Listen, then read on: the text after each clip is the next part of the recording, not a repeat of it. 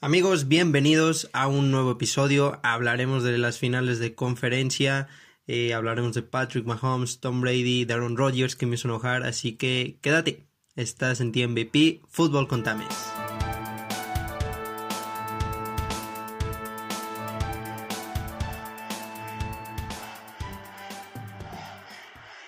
Y bueno, vamos a iniciar con el Bills contra Chiefs, Josh Allen contra Patrick Mahomes que según los reportes se indicaba que habría límites en su movilidad por esa lesión en el pie, se dice que incluso pueda necesitar una cirugía al final de la temporada. Eh, también regresaba de una conmoción y yo sí dudaba de cómo iba a salir Patrick Mahomes, nunca lo he visto en este tipo de situaciones. Me imaginé que tal vez sí podría afectar su juego. La primera vez del partido lo creí verdad, ya que se vio esto que siempre es en los Chiefs, que empiezan fuera de ritmo, durmiéndose y luego viene el fumble en esta patada, eh, fumble que hace Nicole Hartman, que prácticamente le regala el touchdown a los Bills. Y así de sencillo, los Bills llegó a un punto donde se pusieron 9 a 0 en el primer cuarto, pero a partir de ahí, no amigos, es que es ridículo lo que este equipo con Mahomes, Kelsey Hill pueden lograr hacer no veo un equipo en esa conferencia que los vea al nivel de los Chiefs. Eh, puede que sea cerca y lo que quieras, pero Azul no, que en serio crea que le puedan ganar en este momento, no creo que lo haya. Pues los Chiefs a partir de ahí anotaron 21 puntos sin respuesta. Les funcionó su primer serie de jugadas y de ahí no vieron para atrás. Esto es lo que hace este equipo. Creo que, creo que incluso juegan mejor jugando de atrás. Eh, a diferencia de los Packers, que lo tocaré más adelante, que se ven tensos cuando juegan atrás del marcador, creo que los Chiefs juegan como con... se sueltan, eh, incluso se muestran con más confianza. Y pues yo no vi problemas de movilidad en Patrick Mahomes, la verdad es que es un jugador sorprendente. A pesar de su corta edad, estoy seguro que ya es considerado de los quarterbacks más talentosos en la historia y que también me encanta su actitud quiero tocar este tema de la actitud de Patrick Mahomes. Eh, hay un clip donde después del fumble que hace McCall Hartman en esa patada, Patrick Mahomes va con este jugador ya en el sideline y me gusta mucho lo que, lo que dice. Levanta la cabeza y sé tú mismo, van a, llegar más jugadas, pero lo hace de una manera tan natural, eh, abraza al jugador, le gusta, le gusta tomar ese rol también cuando me estoy adelantando cuando se pelearon por lo que hizo Josh Allen, que ya, ya iban perdiendo y le, dio un balonazo a un jugador. Eh, Patrick Mahomes toma su rol de quarterback, toma su rol como líder del equipo y toma a sus compañeros de tranquilos, échense para atrás, junto con los coaches. O sea, es, es, es un líder, es, el, es la voz de este equipo y me gusta mucho su personalidad, su, su mando. Muy buen compañero es Patrick Mahomes, está demostrando eso. ¿Qué hay que decir de los Bills? Pues no los culpo, amigos. Eh, golpe de realidad. Los Chiefs son un hiper mega equipo. Los Bills son un muy buen equipo con un coreback con mucha promesa. Es muy joven. Se le vio lo inmaduro en esa jugada que acabo de mencionar cuando le da un balonazo al jugador después de que lo capturan, pero no lo culpo. Es joven, inmaduro, iba perdiendo, es frustración. Dio una gran campaña Josh demostró crecimiento, y el llegar a estas alturas de la temporada definitivamente tiene que ser un logro para los Bills. Ok, Sean McDermott, el head coach de los Buffalo Bills, que no sé, tal vez llegue a ser el head coach del año, ya veremos. Creo que jugó tibio al ir por goles de campo en zona de gol en el segundo y en el tercer cuarto. Eh, los Chiefs te acaban de meter 21 puntos sin respuesta. No le vas a ganar a este equipo con goles de campo, debes ir por touchdowns touchdowns, el marcador fue 38-24. Si hubieran sido touchdowns 38-30, tienes un partido. Ok, no le vas a ganar a los Chiefs con goles de campo. Si estás en zona de gol, debes ir por el touchdown. Y más cuando te acaban de hacer 21 puntos sin respuesta. No veo por qué crees que de repente no los harían. Patrick Mahomes, Travis Kelsey, Tarek Hill. Y por último, en este partido no sé qué pasa con la defensa de los Chiefs, como que entran en modo playoffs y están jugando muy bien. De hecho, a final de cuentas, los que sometieron a goles de campo a los Bills fue esta defensa que venía muy mal. siendo de zona roja, fue la peor de la liga y en este partido lo hizo muy bien. Cuatro goles de campo de los Bills, solo un touchdown y fue por el fumble de McCall Hartman. Eh, Steve Spagnuolo, Spagnolo, no sé cómo se diga, el coordinador defensivo de los Chiefs, hizo un gran trabajo, eh, mandó estos disparos disfrazados, pusieron a pensar a Josh Allen, lo presionaron, le quitaron a su mejor arma Stephon Diggs y ese fue el partido. Gana el mejor equipo, pasan los Chiefs al Super Bowl, se lesionó Eric Fisher, tackle izquierdo, básicamente el liniero más importante para proteger a Mahomes. Se rompió el tendón de Aquiles, no va a jugar el Super Bowl, así de sencillo y una baja muy sensible en serio. Y bueno, vámonos con el otro partido que de hecho se jugó antes, Packers contra Buccaneers. Y lo dejé al último porque tengo mucho que decir sobre este juego. Eh, hay golpes de realidad, hay errores, hay muchísimo, mucho, mucho que decir. Así que vamos a empezar. Quiero iniciar con el balance, los problemas de balance que tuvieron la ofensa de los Packers. Como saben, Llegando a este partido, los Packers demostraron un muy buen balance de manera ofensiva. Venían de correrle 190 yardas a los Rams. Y también en los últimos partidos de temporada contra Titans corrieron muchísimo, corrieron más que los Titans en ese partido. Pero ¿qué pasa? ¿Cuál era la mejor eh, característica de la defensa de los Tampa Bay Buccaneers? Parar el juego terrestre. Fueron el mejor equipo en parar el juego vía terrestre. Simple y sencillamente no les vas a ganar corriendo. Ok, sin embargo, y se dijo en el episodio anterior, el juego terrestre debió usarse, claro que debió usarse, tienen un buen juego terrestre, no el mejor, pero es un juego terrestre en el que te debes preocupar. Y creo que hay Packers cometió el error ya que debías usarlo de manera situacional, de manera un poco más inteligente. No creo que sea la mejor estrategia teniendo a Aaron Rodgers ir a correr en casi todas las primeras oportunidades que los Packers tuvieron. Corrieron demasiado a mi parecer en la primera oportunidad. Y esto para mí es simplemente desperdiciar un down. Es desperdiciar un down ya que simplemente son avances, fueron avances de una o dos yardas en esas primeras oportunidades creo que no es lo indicado para marcar el ritmo de una serie de jugadas por el match que representaba esta defensa de los Bucks. Y al final de cuentas creo que esto afectó el balance del equipo. Corrieron 16 veces contra casi 50 pases. No hay balance aquí. Y este es el escenario que yo creí iba a suceder. Creí que esto iba a jugar los Packers. 5 yardas en primero y 10 vía pase los Packers eh, lanzaron 350 yardas. Claro que pueden lanzar 5 yardas en primera oportunidad. Y segunda y 5 es mucho más flexible. Tienes la oportunidad de ir por juego terrestre. Tal vez no ser primero y 10, pero enfrentar terceras y corto. ¿Qué pasó? ¿Cuántas terceras y largo, segundas y largo enfrentaron los Packers? Muchísimas. En serio, muchísimas. Y ahí fue donde cayeron los sacks. Capturaron a Rodgers cinco veces y mucho fue por querer marcar el ritmo de la serie de jugadas corriendo en primera oportunidad. De nuevo, un segunda y cinco es mucho más flexible, puedes correr, puedes lanzar. Eh, tienes a la defensa de los box adivinando qué vas a hacer y enfrentar segundas y terceras y corto, lo cual hace la vida muchísimo más fácil que tercera y once, tercera y nueve, porque estos box te van a capturar. Pero vamos, ¿de qué tratan los playoffs, amigos? Trata de superar los obstáculos. Russell Wilson lo hizo en aquella final de conferencia contra Packers justamente. Le interceptaron cuatro veces y terminó dando el touchdown que les diera la victoria. Russell Wilson llorando al final del partido. Me gusta mucho ese momento en especial.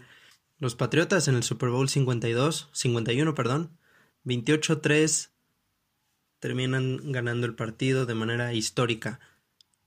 Hay que superar las cosas. Patrick Mahomes, los playoffs pasados, eh, perdiendo contra Houston, contra Tennessee y en el Super Bowl también, por más de 10 puntos en cada partido. El partido estuvo ahí para los Green Bay Packers. Y antes de hablar de Aaron Rodgers, porque quiero hablar de él, estoy un poquito enojado con él. quiero hablar de la decisión de Matt LeFleur, jugársela en cuarta oportunidad. Ok, entiendo la lógica de LoFleur, recordemos la situación en la que se encontraba. Cuarta y gol en la yarda 8, tienes tres tiempos fuera, más la pausa de los dos minutos. Lo que él dijo es como tener cuatro tiempos fuera. Y confió en que la defensa tenía el momento contra la ofensa de los Bucks. Venían de hacer tres intercepciones esta defensa de los Packers. Y esta fue básicamente la lógica de LoFleur. Lo entiendo, no estoy de acuerdo porque al final de cuentas le estás dando el balón a Tom Brady, que ha sido el error por los últimos 20 años, para cerrar el partido. ¿Ustedes qué piensan? Eh, ¿Creen en esto? ¿En que la defensa tenía el momento contra la ofensa de los Bucks? ¿O hubieran decidido jugársela? Yo creo que lo indicado era jugársela a pesar de cuarto y ocho, porque aún así, si falles la conversión, recordemos el marcador primero, 31 a 23, necesitas 8 puntos. Si fallas eh, hacer el touchdown, dejas a la ofensa de los Bucks en la yarda 8. Entonces juegas a lo mismo que quería jugar Matt LaFleur, simplemente que en una, en una mejor posición de campo. Y sin importar el gol de campo o no, sigue siendo por un touchdown. Ok, 31 a 23, a 26 se fueron con el gol de campo. Necesitas un touchdown. 31-23 también necesitas un touchdown con conversión de dos puntos, pero lo primero y lo más importante es el touchdown. Así yo veo las cosas. ¿Qué hubieran hecho ustedes amigos entonces? Ok, y voy con Aaron Rodgers. La gente que me conoce sabe que me encanta este jugador. Primero lo voy a halagar. Eh, creo que es el coreback más talentoso en la historia de la liga. El que tal vez me haga cambiar de opinión es Patrick Mahomes, pero no aún. Aaron Rodgers es un talento único en la historia de la NFL, creo que eso es innegable. Y súmale esto, creo que es un quarterback muy inteligente. Eh, me gusta mucho cómo comanda en la ofensa, eh, su capacidad de leer las defensas, diseccionarlas, tener el mando de su ofensiva me gusta mucho y creo que está incluso al nivel de Peyton Manning en este aspecto. Sin embargo, hizo evidente esta narrativa de él, donde se achica en el momento grande y evidentemente lo hizo en este partido. No me gustó, no, me gusta ni la actitud que está tomando. Eh, no quiero ni hablar del pase de interferencia al, final del partido. Rodgers lo está sacando de que, ay, era inatrapable. No, no me gusta eso, no me gusta cuando echas culpa a los árbitros. Eh, intenta ganar el juego con lo que tú tienes control, no tienes control sobre los árbitros. Ok, números de Aaron Rodgers en zona roja. Dos completos de nueve lanzados. Aaron Rodgers en zona roja. Uno de siete buscando a Davante Adams. ¿Por qué digo a Davante Adams? Definitivamente forzó los pases a este jugador. Eh, hubo una jugada en el segundo cuarto cuando iban 14 a 7 que al final fue un gol de campo. Lanzó el pase a Davante Adams que ya estaba fuera del campo. Pero si observan la jugada, Allen Lazard tiene el espacio eh, fácil para entrar con el balón al touchdown. No sé qué sea, no sé si fue instrucción de la flor, de busca a Davante, eh, no sé si Rodgers en este tipo de situaciones no confía en sus demás jugadores, ya que puede que le tiren pases una que otra vez. Sin embargo, pues, ¿qué tal si, si lo hubiera atrapado? Eh, y en esa tercera y gol en la 8, volviendo a esa situación, Rodgers dijo que él mandó esa jugada pero que de saber que no se le iban a jugar, él habría mandado una jugada diferente, o sea, él pensó que sin importar el resultado, se le iban a jugar, y así donde no me hace lógica. Tenía el espacio para correr, tal vez no anotaba, no creo que hubiera anotado, pero no preferiría jugársela de la yarda 3 o 2 a jugársela de la yarda 8.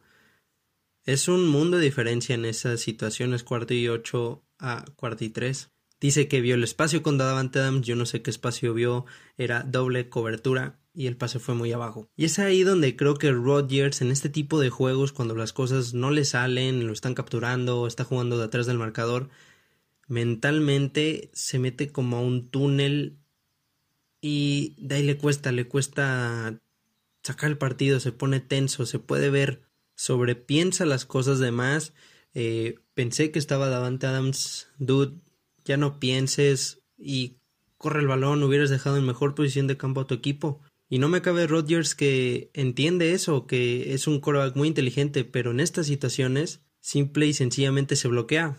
No siempre hay que ser el más inteligente, sino el que en serio quiere ganar. Y ahora, claro, pone en duda su futuro en los Green Bay Packers. Parece que la condición o lo que hace rato estaba leyendo es que busca un nuevo contrato para quedarse.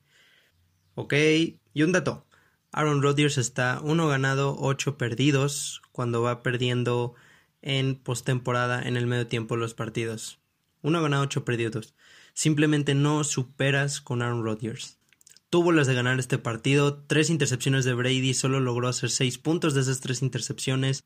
Cerramos topic Aaron Rodgers y hay que mencionarlo, hay que darle crédito a Todd Bowles porque al final de cuentas el que pone en este tipo de situaciones a los Packers fue definitivamente la defensa de los Tampa Bay Buccaneers.